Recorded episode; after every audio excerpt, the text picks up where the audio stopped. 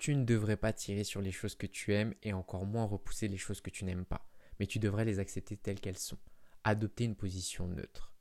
En essayant de repousser la personne que tu es, tu risques tout simplement de stopper ton évolution. Le développement de ta personne passe d'abord par l'acceptation de qui tu es, de te regarder en toute honnêteté avec tes qualités comme tes défauts. Et en fait, l'acceptation, c'est une position de neutralité qu'on a face à soi-même et qu'on a souvent du mal à prendre. Donc il est hyper important que tu saches qui tu es avant d'aller quelque part. C'est comme un GPS. Quand tu mets la destination, le GPS te demande toujours ta position actuelle pour te donner le chemin. C'est exactement pareil pour toi.